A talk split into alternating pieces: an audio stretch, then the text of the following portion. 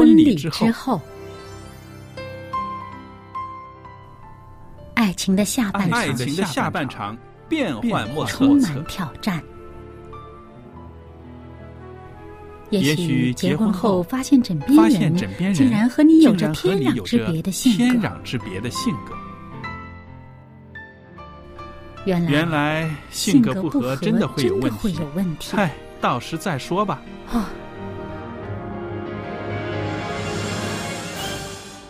婚姻充满了不可思议的惊叹和风险，难以理解的神秘和惊奇，独特的喜悦和哀伤。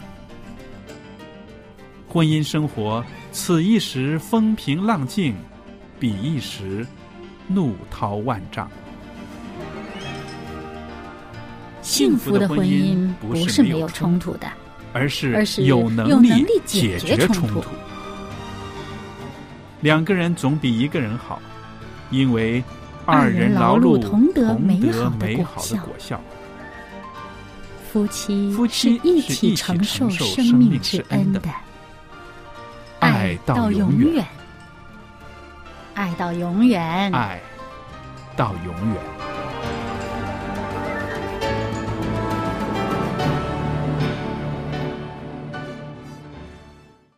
各位听众朋友，大家好，欢迎您收听希望之声福音电台，我是肖佳丽，在这儿为大家主持的节目是婚礼之后，欢迎您收听我们的节目，也谢谢听众朋友们啊，最近给我们很多的来信，告诉我们您很喜欢婚礼之后这个节目，也很喜欢啊，在节目中我们跟您倾谈的一些内容，谢谢您给我们的回馈和支持。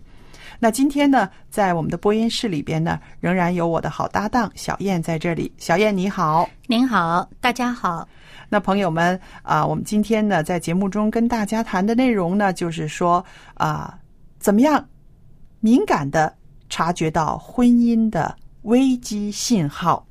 那我们在节目里面呢。谈了不少啊，夫妻怎么样和睦的相处，对不对？也说了一些个怎么样应对婚姻中的危机。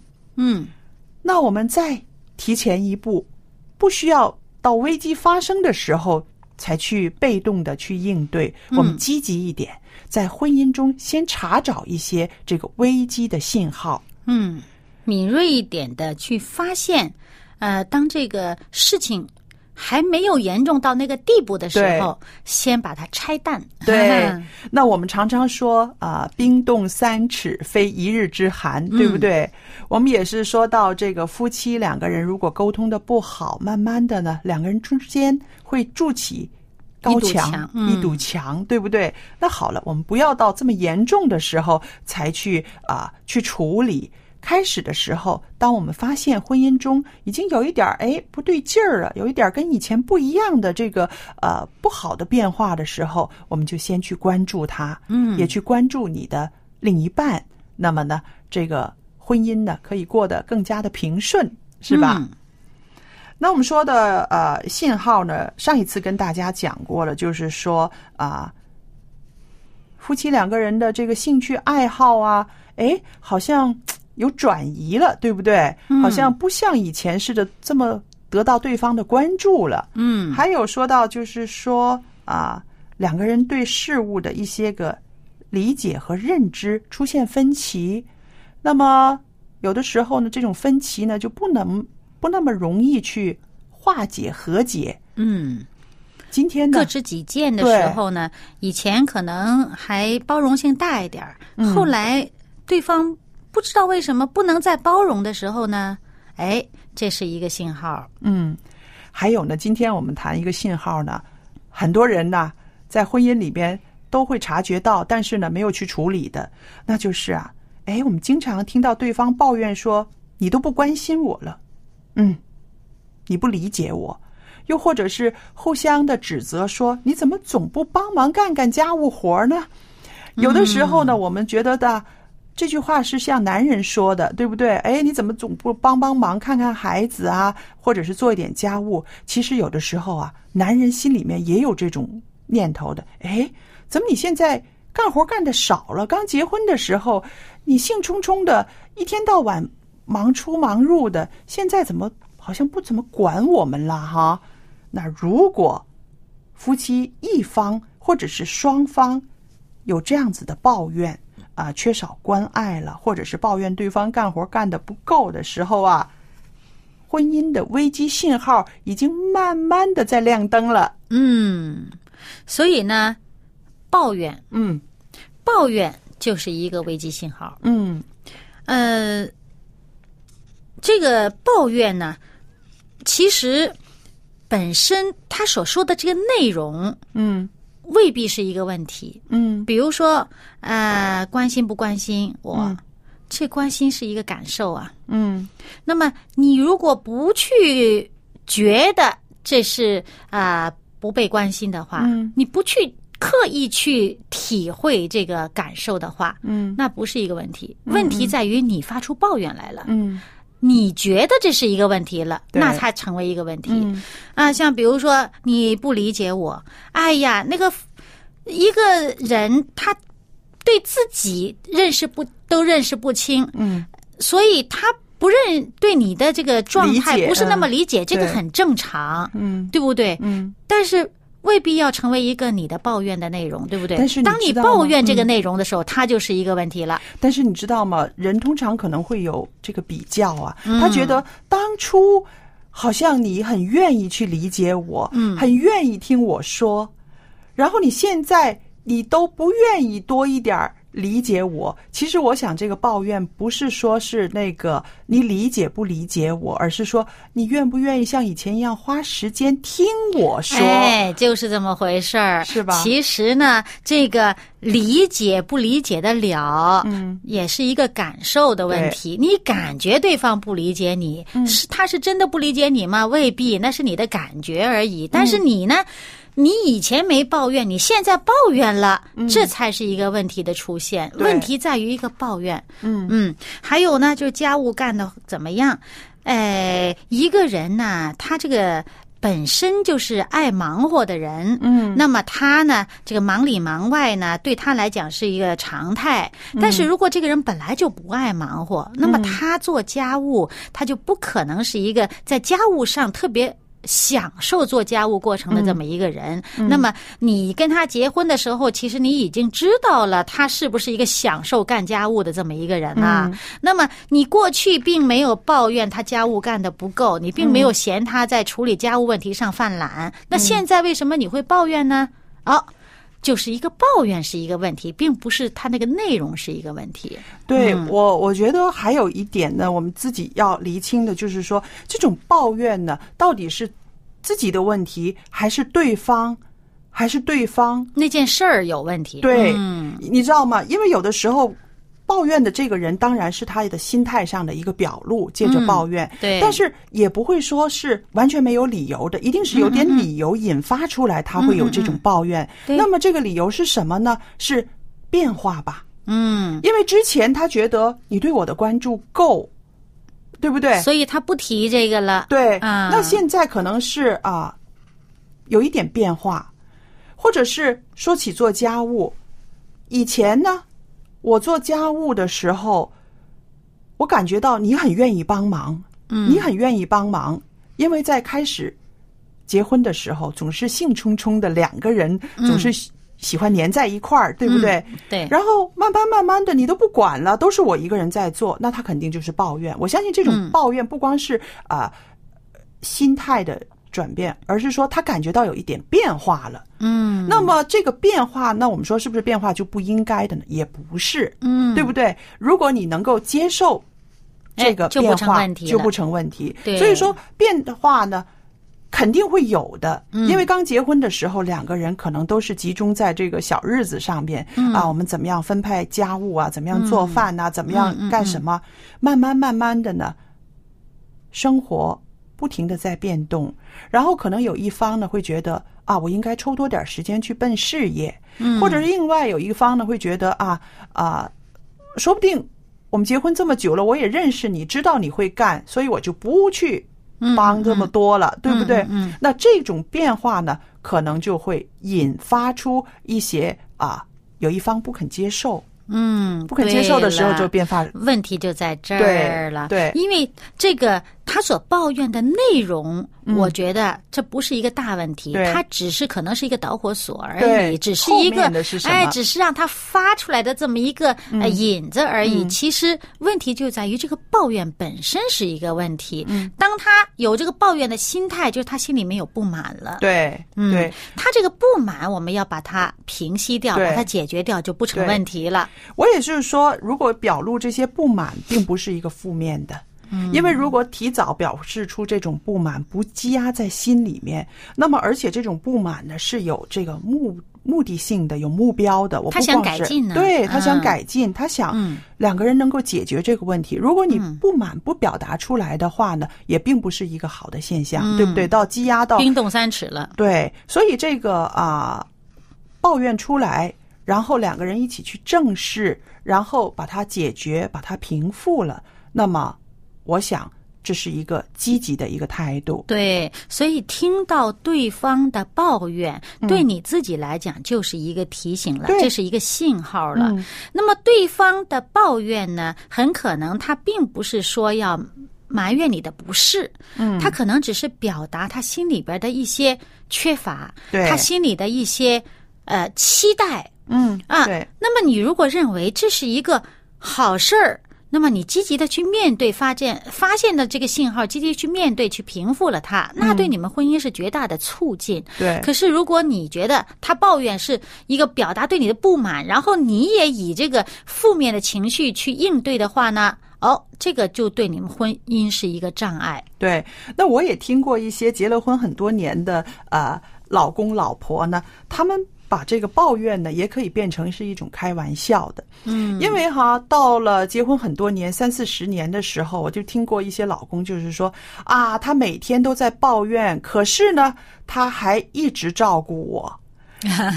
那我觉得这也是一种状态。那他很理解他老婆为他呢，可能是呃受不少累啊，嗯在体力上，在精力上呢，可能都是啊付出了不少。可是呢，他明白，他明白，他知道他付出的这些，他抱怨这些，但是呢，他也并没有不关心我，他一直还是在照顾我。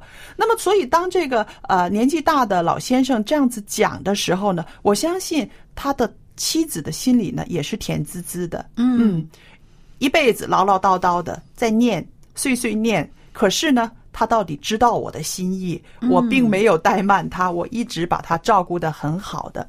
那所以呢，这种怎么说呢？这种啊抱怨说出来，而对方能够接收，甚至连你的这个好意一起接收，就是他很知道好歹，知道你一直在为他付出很多。对那这个呢，就是说在抱怨里边也能够把那种关爱沟通到。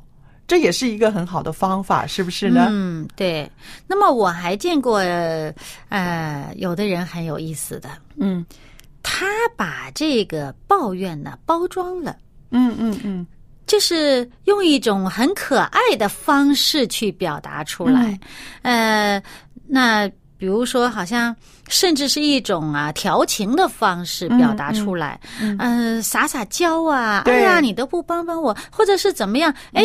反而对方很瘦弱，就很容易调整了自己的这个这个做法，嗯那就配合他了。嗯所以我觉得这样子呢也很有意思，也是是对婚姻的一种一种呃一个一个味道在里面吧。是的，所以其实我们说最要紧的呢是那个关爱。是那一份关爱，如果这份关爱都能够借着抱怨能够表达出来，而对方借着你的抱怨可以知道你对他的关心，你对他的着紧，也是一个不错的一个转化，是吧？嗯，嗯不过呢，就是说你心里边虽然抱怨，嗯但是在嘴巴上表达出来的时候呢，不要真是一个怨字儿。嗯，对，啊，那个那个那个样子肯定是不好看，嗯，语气语调也都不好听。对，在这种情况下呢，对方接受到的很容易就是一种负面的东西。嗯嗯这样的其实是不太好。嗯啊，那么如果你能够这个。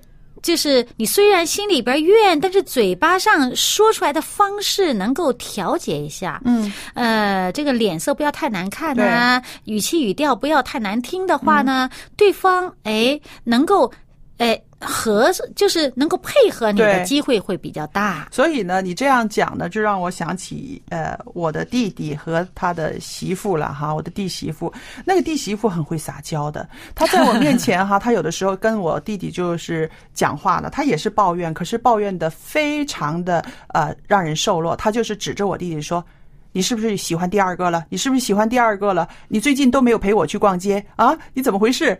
那然后呢，他讲的就是很凶哈，但是哈，他就是说好像开玩笑那开玩个劲儿，笑那劲儿，嗯对不对？你是不是？喜欢第二个了？你最近都没有去陪我逛街。那我弟弟呢，也就完全的受了。他说：“好好好好，星期天我陪你去逛。”那你知道吗？所以他们他就是知道他这个意思，对他知道他的意思，而且那个媳妇儿的这个抱怨呢，也是用一种这么啊有意思的喜玩笑玩笑似的。你是不是喜欢第二个？你最近都没有关注我，不带我去逛街了，是不是？嗯所以呢，啊，我觉得呢，这个是一个夫妻的这种啊沟通的方式。嗯，那么借着这个抱怨呢，然后对方可以接收到哦，他需要我去做一些什么了。嗯，那就是一个把抱怨转化成为一个沟通的工具了。嗯，对，所以呢，还是要双方去摸索适合你们自己的一个比较好的表达方案。嗯。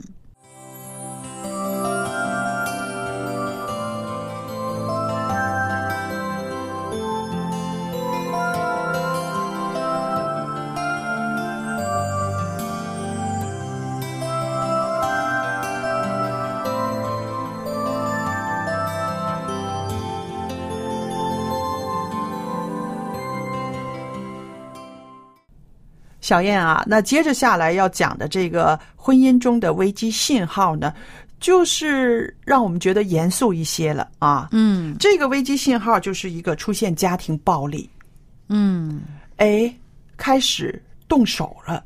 嗯，其实它也是一个很很危机危机的信号了，对不对？这个我觉得这不只是一个危机信号，根本就是一个危机的出现了，嗯，对。不只是信号。对，，但是你知道吗？很多时候啊，在这个两个人的关系里面呢，常常会有一个人会觉得呢，啊，没有关系，他会改的。那第一次动手的时候，它就是一个信号，嗯，但是第二次、第三次继续动手的时候，它就变成一个惯性了。嗯，那这个就是一个很大的危机了，对不对，坏事做了一次，嗯，第一次是不容易做出来的，当对他做出来了，第二次、第三次就很容易再做了。是不是？那么说到这个啊、出现家庭暴力呢，一边一就是说一般的呢，都是表现在这个肉体上的暴力伤害行为，还有以及一些个强迫性的侵害行为。那么此外呢，还有一些个其实是暴力的，那就是说好像威胁或者是羞辱的行为。那这个呢，是在言语上或者是心理上也会留下一些伤害。那么还有一个也包含在这个范畴里面的，就是利用孩子来控制婚姻关系，还有呢，通过限制呃与家庭还有朋友们的交往啊，来孤立伴侣等等。其实这些呢，都在这个家庭暴力的范畴里面。嗯，那这个题目是相当严肃的，对吧？这些都是呃有目的性的伤害对方，就是有预谋的伤害对对方，，就是要你屈服在我的这个掌控之下。掌控之下，我的威力之下，是不是？那好了，我们看一看，当夫妻两个人呢、有了这个信号的时候，应该怎么样去拆弹呢？如果有这种信号出现呢，呃，这个这个配偶啊，嗯，往往第一个反应，我相信真是想结束这个关系，还有，除非他觉得因为孩子，嗯。他要忍耐，嗯，否则的话呢，他这个反应一定是不希望这种情况继续的。对，还有一个，有的时候是会被惊吓到，嗯没有想到啊，因为我们呃在选择伴侣的时候，在结婚之后，我们会想这些事情不会临到我的头上。还有一些人呢，有一种特别天真的想法，就是刚结婚或者是结婚之前已经发现自己的伴侣可能有这样子的倾向行为，这个时候呢，他可能会相信自己在婚姻里面不会受到这个伤害，也许他会改。说不定觉得自己很有这种能让对方改变的魅力。对，那这个呢就是一个危机。那其实呢，我们说，当你在结婚之前，如果发现有这样子的一些个表征的时候，譬如发起脾气来歇斯底里啊，嗯。比较自己控制不了自己的情绪啊，在这些时候，你就要做一个很好的判断，一个决定了，不要呃觉得也许不会，也许我跟他结了婚之后，他的心情安定下来，他就不会是这样一个人。而且呢，有的人会想哈，他这样子，那算了算了，我和如了他的意，嗯。他就不这样子了。嗯，就觉得退让一下，可啊。能就于是呢，就嫁给他了，嗯或者说啊，就结婚了。嗯嗯，觉得哎呀，那个他呃，婚前就是这样子，那我不嫁给他，他要伤害到我人身安全，那么我我我我嫁给他吧，这样子。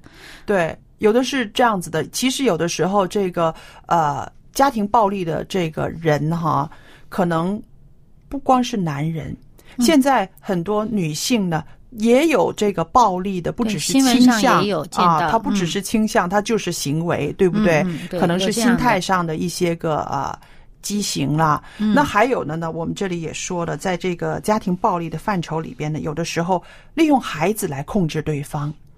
那也有一些女性呢，就是利用孩子来啊、呃要挟呃对方自己的目的。对，嗯譬如啊、呃我不许你爸爸妈妈来看孩子，爷爷奶奶不能够看我的孩子。嗯那这个时候，老公呢就左右为难，当然不想让老人家伤心，所以有的时候也会屈服在啊、女人的这种方式之下。嗯，那其实这些都是一种威胁，跟暴力没有什么分别啊。嗯，对不对？因为你把一个小孩子作为人质，是不是？嗯对，所以一样的。就是有一些人他有这种很强的控制欲，嗯他要让对方屈服于自己的这个呃控制之下。那么像这样的信号出现，你发现配偶有这种极强的这种操纵欲，哪怕不惜伤害到你，那么这种就是一个很危险的信号。那我嗯觉得当，啊在婚姻里面，当你突然之间发现自己在这个处境里面呢被威胁、被暴力的时候呢，第一个要做的就是找人帮忙，嗯。一定要去找一些外边的力量，无论是带他去看医生也好，是看心理辅导也好，找教会的弟兄姐妹也好，甚至自己的法律援助，对法律援助，甚至要自己的家人知道。嗯，因为有的时候呢，不好意思，觉得哎呀，我的婚姻在这种状态里面多难为情啊，不敢讲。那有的时候也不一定是不敢讲，他是说怕家家里的父母或者自己亲心人担心，对。对，那么反而呢就不去呃寻找帮助。嗯那么这样子的话呢，呃，而且对方如果真的是呃心怀鬼胎的话呢，嗯，啊，他会刻意的限制你跟你家里人的联络。是那么这样子的话呢，其实真的是你婚姻已经有很大的问题了。是，嗯所以我就是说，那当这些信号发出的时候，你可能不会说马上放弃你的婚姻，但是你要学会保护你自己。嗯这个是必要的。那么保护你自己的有一个方式，就是说你要你身边的一些人可以知道你的状况，同时呢，你也要说服你的配偶一起去见心理辅导。嗯很多时候呢，一些专业的方法呢，可以帮助他的。嗯，如果这个对方这个配偶啊出问题的这一边呢，他是一个病态的话呢，嗯。那专业的辅导啊和医疗的这个呃可以帮到他。但是如果对方是因为有预谋的这种心怀鬼胎，他自己比如说有什么问题了，嗯。啊、有外遇啊，或者有什么这种啊、不好的事情了，哎呃犯法的事情了，或者是就是他是有预谋的，嗯那种啊。呃想我想想陷害你啊，呃，嗯伤害你的话呢，这个你是找辅导啊，找医生是没用的。嗯，嗯，所以就要找法律方面的援助。对对所以呢，呃，不管怎么说，对方如果出现这样的就是蓄意的伤害行为，嗯嗯，你一定要懂得知道怎么样能够抽身。对，所以这些呢也是需要一些个啊专业的知识，有一些个朋友的支持，这些都是很要紧的。所以我觉得祷告是非常重要对的。那么上帝会帮助我们呢，一方面我们这个受的伤害可以减少，我们承受的压力呢是可以，上帝让我们有更多的能力承受这个压力。还有呢，更重要的是，上帝帮助我们调整我们的想法，让我们知道可以从什么样的途径得到帮助。是，愿圣灵感动我们每个人的心，在艰难的时候，在平静的时候，都做出一个最好的选择，嗯。最好的抉择，对吧？